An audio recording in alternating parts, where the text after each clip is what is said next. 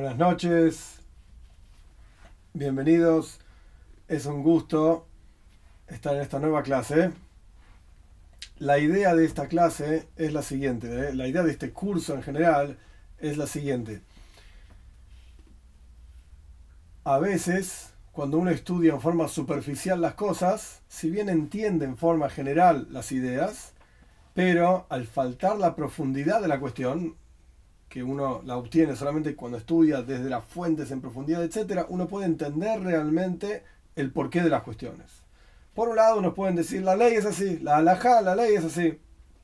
Alajá en hebreo quiere decir ley, judía.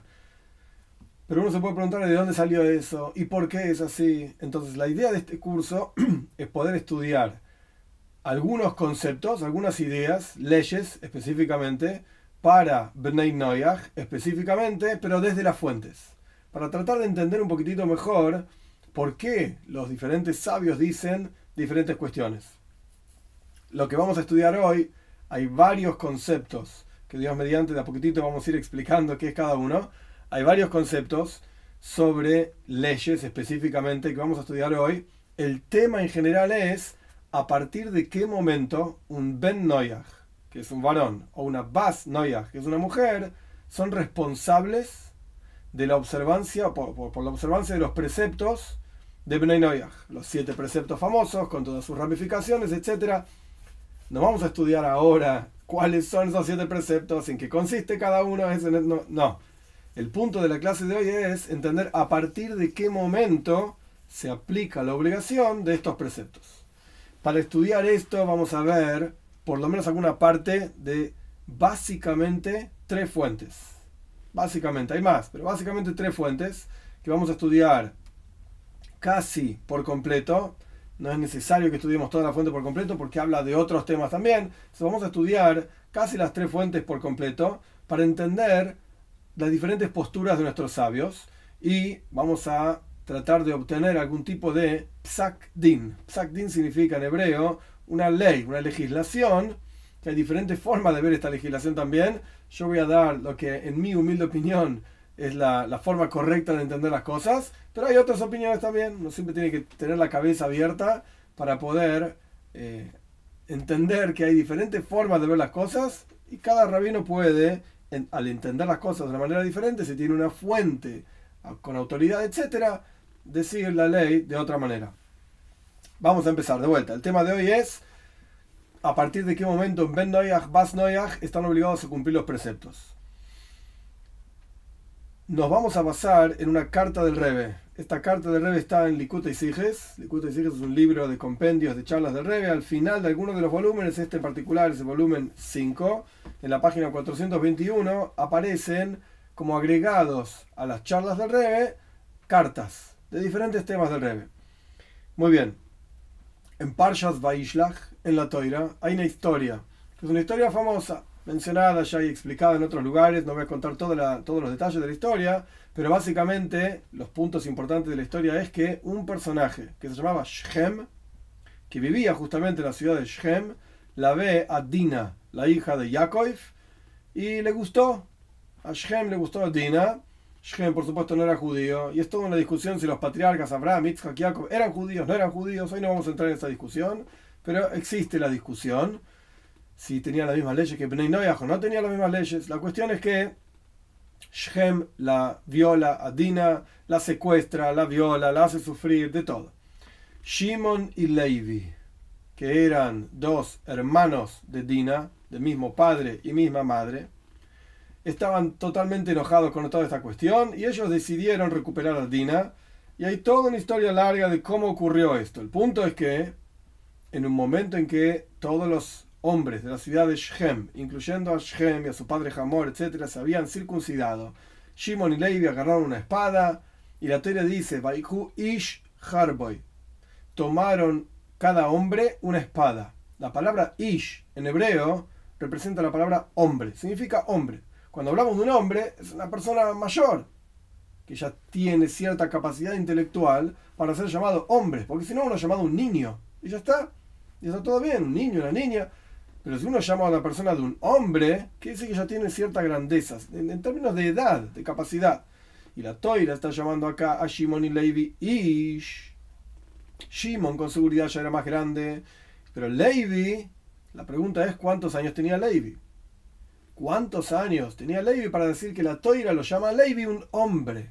Y a partir de acá podemos aprender o no, vamos a ver, y esto es la discusión justamente, cuál es la edad a partir de la cual un niño se vuelve un hombre. Ahora bien, esto no quiere decir un hombre para salir a trabajar y mantener una casa y formar una familia y criar a los hijos. Hay diferentes edades y momentos de desarrollo, obviamente, en la vida de un ser humano. Esto no hay ninguna duda. Pero es sabido, conocidísimo, y el que no lo conoce lo cuento ahora, no hay ningún problema, que existe en el judaísmo un concepto que se llama el bar mitzvah para hombres, bat mitzvah para mujeres. Bar mitzvah es el momento en que justamente un niño deja de ser niño y pasa a ser responsable frente a Dios por la observancia de los preceptos. Se considera que este chico ya tiene a los 13 años cierta capacidad intelectual para poder discernir y ver las cosas que tiene que hacer y las cosas que no tiene que hacer. Y en el caso de las niñas, el Talmud mismo dice, Bina y la mujer tiene más capacidad intelectual que el hombre tiene otra forma de entender el mundo, más madura que el hombre, la mujer madura antes que el hombre, a los 12 años es Bas Mitzvah, ya se considera que es suficientemente inteligente, capaz, la mujer, para dejar de ser niña y pasar a ser mujer. No tiene nada que ver con la menstruación, que ya sos una mujercita, nada que ver. No estamos hablando de este tema, nada que ver, estamos hablando de una edad, por eso yo dije antes, en general, hoy en día, en la sociedad hoy en día, a los 13 años, a los 12 años, un varón a los 13, una mujer a los 12, no están en condiciones de mantener una familia, criar una familia, de ninguna manera. Hoy en día no. Y de hecho, es interesante que la sociedad se va haciendo cada vez más tarde el momento del casamiento. Ya ven los 25, los 30, los 35. Y los jóvenes dicen, no, pero yo soy joven todavía, tengo mucho por hacer, etc. Va. No, sea como fuere, claramente la sociedad hoy en día, 12 años y 13 años, para nena y para varón, no es un hombre o una mujer. Pero en la Toira, claramente, es sabido, es conocida esta ley en el judaísmo, hombre a los 13 años, mujer a los 12 años, son bar mitzvah y bat mitzvah. Bar significa hijo de las mitzvot, de los preceptos, bas significa hija de las mitzvot, de los preceptos. ¿Se aplica esto a Bnei o no? Esta es toda la cuestión. ¿Se aplica esto a Bnei o no? Ahora bien, existe un concepto en la toira, y esto vamos a hablar bastante, que se llama shiur. En hebreo, shiur quiere decir medida. La medida, como un metro, un kilómetro, etc. Cada mitzvah es la voluntad de Dios.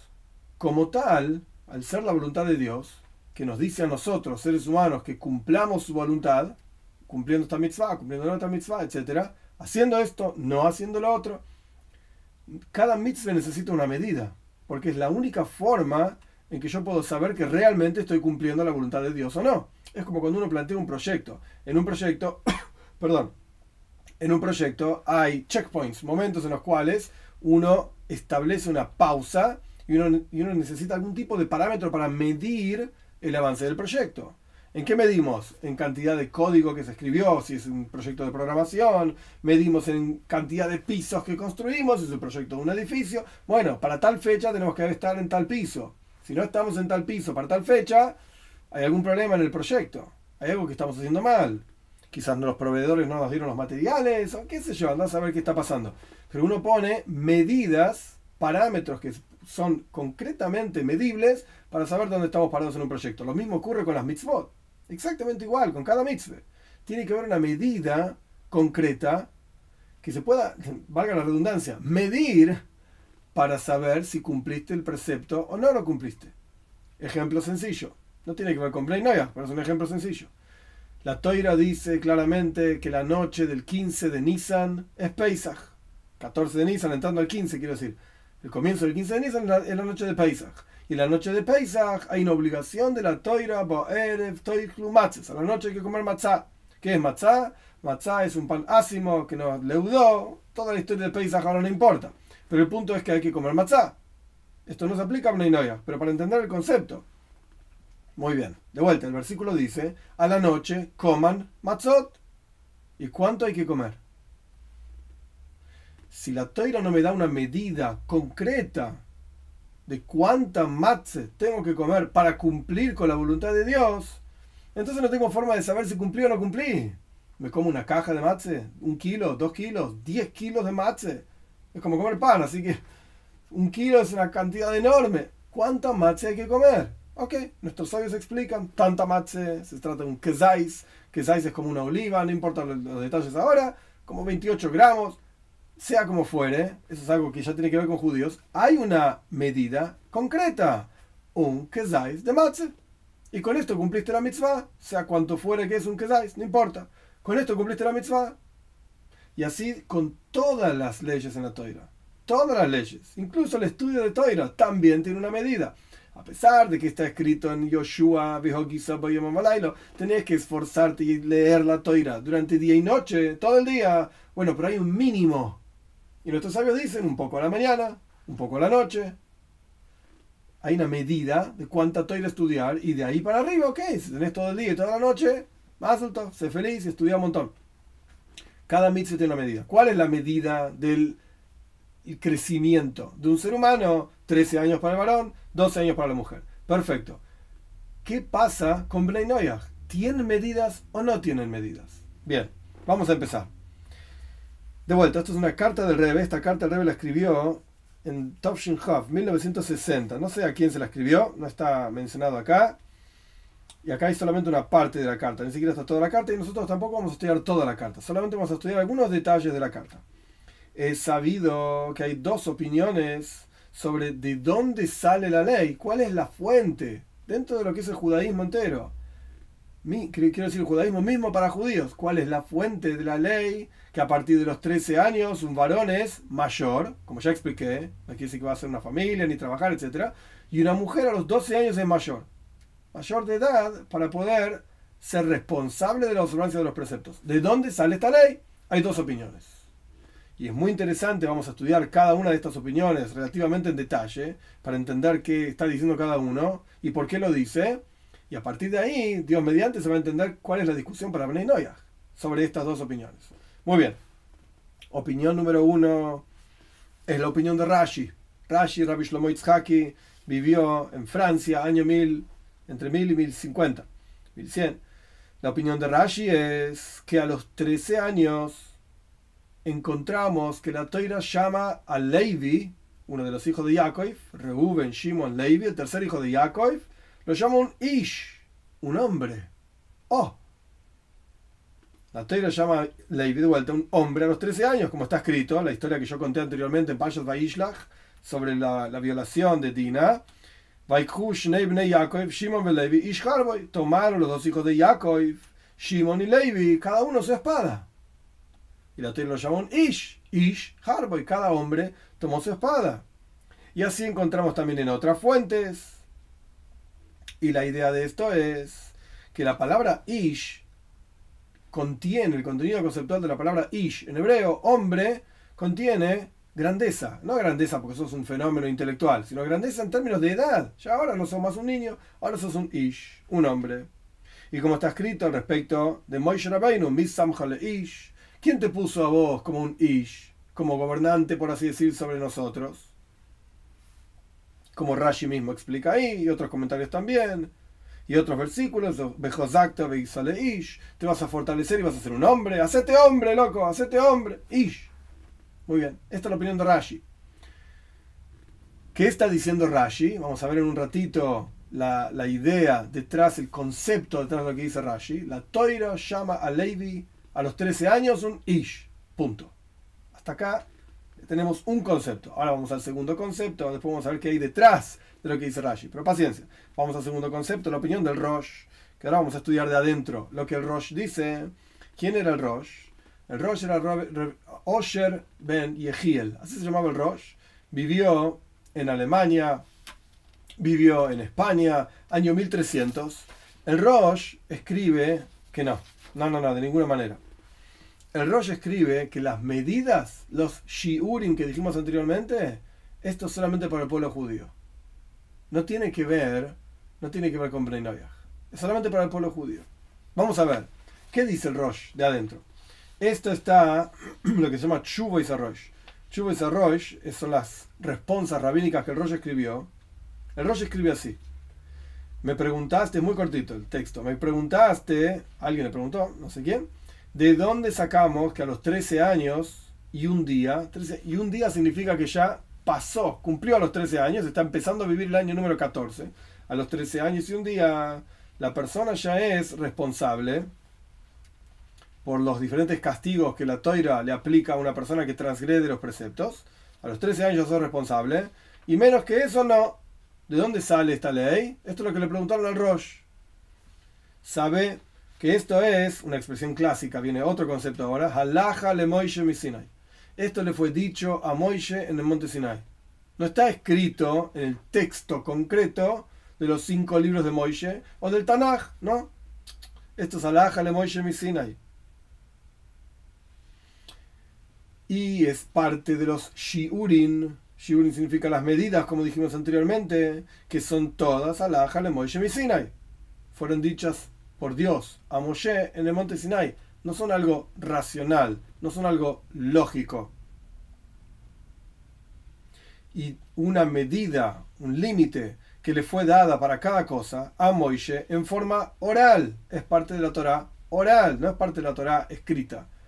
¿Qué dice la Torah escrita al respecto de, como dijimos antes, comer matze? ¿Mm? ¿A la noche comer matzah?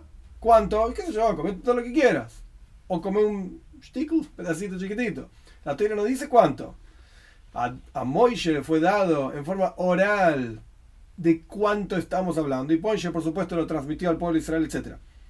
lo mismo ocurre con otras medidas en la Torah, que una niña a los tres años ya se considera que un hombre que tiene relaciones con ella tuvo relaciones con una mujer.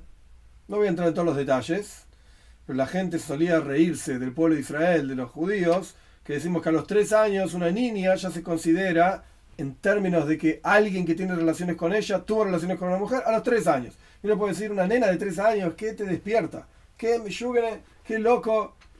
Ok, lamentablemente en la sociedad de hoy en día vemos que no estamos tan locos hay todo tipo de degenerados y todo tipo de gente que tiene la cabeza enferma. Entonces por eso nuestros sabios ya desde hace muchísimo tiempo nos dicen, ojo, porque a los tres años ya tendrías que tener cuidado. Tendrías que tener cuidado. y saber y ser consciente que esta niña podría ser considerada una mujer, incluso, en ciertos aspectos. Y así diferentes medidas, trae el rollo acá, diferentes medidas que tienen que ver con la naturaleza del ser humano. A los nueve años un varón ya se considera que si tiene relaciones con una mujer, fueron relaciones. Perdón. Lo mismo ocurre con un sris. Sari significa una persona que no desarrolla pelos, un hombre en particular, que no desarrolla pelos, que no es como si fuese lampiño, y tiene siempre una voz de niño, como que nunca crece como que nunca crece, lo que sería un eunuco pero natural, no que nos cortaron, por así decir. Este hombre es considerado un niño al respecto de las leyes en la toira hasta los 20 años. Y recién a los 20 años, si tiene algún tipo de, de desarrollo, etcétera, entonces ya consideramos que es un eunuco, nunca va a terminar de desarrollarse en forma completa y ya está, lo que compra, compra, lo que vende, vende, no voy a entrar en todos los detalles, pero si no, ni siquiera le nace ningún tipo de señal de que va a ser un eunuco, es un niño hasta los 36 años. Es interesante. Ese tipo es un tipo grande, tiene 35 años, para la toira es un niño todavía, porque no tiene las señales necesarias que la toira requiere como medida para considerar que un hombre es adulto. Todo esto, dice el Rosh, es alaja le Moishe Sinai. Es una ley que le fue dada a Moshe en el monte Sinai. Esto es lo que dice Reb Osher, Ben. Hasta aquí lo que dice el Rosh. El Rambam, Maimónides agrega, interesante, no es que lo hace sobre esto, sino que el Rambam lo dice en otro lugar, pero conectamos, digamos, los dos puntos. El Rambam dice en las leyes de Reyes, el capítulo 9, donde habla de Benei Noyaj, en la ley 10. El Rambam dice así, que perdón, cuando un Ben come parte de un animal vivo, no hay una medida mínima que al comerla tiene pena de muerte. No, cualquier cantidad que coma, aunque sea ínfima, ya tiene pena de muerte. ¿Por qué? El Rambam dice claramente, porque no fueron dadas los shiurim, las medidas, excepto al pueblo de Israel. Solamente. El Rambam lo enfatiza de una y otra forma. No fueron dados, sino, es una doble negación. Y después dice solamente. no existen medidas de la toira para Bnei Noyah. ¿Cómo se puede aplicar esto en términos un poco quizás más prácticos que lo que estamos estudiando y después volvemos al tema que estamos viendo? Al respecto de la comida, como yo dije sobre la matzá, por ejemplo, hay medidas a partir de las cuales uno tiene que hacer una bendición después de la comida. Pero Bnei Noyah no tienen estas medidas. Incluso si comió muy poquito, ya tiene que hacer una bendición antes de comer y una bendición después de comer también. ¿Por qué? Porque no fueron dadas las medidas para Bnei Noyah. En absoluto. Para nada. Para nada. Ahora bien, entonces tenemos dos opiniones. Dos opiniones. Para Rashi, para Rashi, la razón a partir de la cual, por, la cual, perdón, un niño es bar mitzvah a los 13 años, una niña es bas mitzvah a los 12 años, es porque esto es una tradición, es una tradición de que Shimon y Levi, en particular Levi, tenía 13 años y la teoría lo llamó un Ish. Es decir, y ahora vamos a ver más detalle en un minutito, hay algo natural en el ser humano a partir del, de que a partir de los 13 años ese ser humano es un adulto. Es algo natural. Dios creó el cuerpo, la mente, etcétera, del ser humano que a los 13 años es llamado Ish, hombre. En ese caso, Bnei Noyah, si es algo natural en el cuerpo del ser humano, el cuerpo de un Ben es muy parecido al cuerpo de un judío, se ve igual. Entonces, así como la naturaleza del cuerpo del judío va a ser que a los 13 años se llama Ish, la naturaleza del cuerpo de un Ben es que a los 13 años se llama Ish. Es algo natural en el cuerpo. Es algo natural en el cuerpo. Ahora bien, esto es una forma de ver las cosas. Otra forma de ver las cosas es, no, no, no, no, señor. No es algo natural en el cuerpo. Es algo que la toira viene y dice, mira, esto es así. Punto. Esto es así. Viene de arriba. Pero eso que viene de arriba, esa medida, le fue dada solamente al pueblo judío. Entonces no es que a la naturaleza del cuerpo es que a los 13 años la persona se hizo adulta a los 12 años la mujer se hizo adulta, en términos de vuelta, no de mantener una casa, sino de, ser responsable frente a los mitzvot, frente a Dios, etc. No, Dios dijo esta medida. ¿Por qué? Porque se le cantó. Esto es lo que él quiso. Esto es lo que él quería.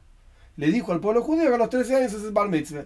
Pero entonces no le dijo a Bnei que a los 13 años es el bar mitzvah. ¿Qué significa eso? Bueno, vamos a esperar que el niño crezca y cuando veamos el juzgado, la familia, lo que sea, que tiene desarrollo mental, intelectual, ahí vamos a considerar que es un adulto. ¿Quién dice esto? Vamos a estudiar otro texto. Este texto es del Hassan Seufer. Hassan Seufer se llama Moishe Seufer, año 1800, en Europa. Un gran personaje, escribió un montón de responsas, un gran sabio el texto que vamos a estudiar es un poquito más rebuscado. El del Roger era fácil, este es un poquito más difícil. Vamos a ir paso a paso. en realidad esto es un recorte que yo hice de, una respuesta larga que habla de otros temas que no tienen nada que ver con nosotros. En el medio de la respuesta él trae esta idea. Dice así. Ya hace varios años me preguntó un rabino lo que escribió el Rambam, Maimónides, en tal lugar. Y él dice así. Nunca se castiga ni a un niño, ni a un, ni a un sordomudo, ni a un tonto. Paréntesis, los sordomudos en la época del Rambam, en la época del Talmud, etc., eran gente totalmente ineducada, totalmente bruta, bestia. Hoy en día, gracias a Dios, con la tecnología que tenemos, con los avances de la sociedad, etc., los sordomudos son gente común y corriente.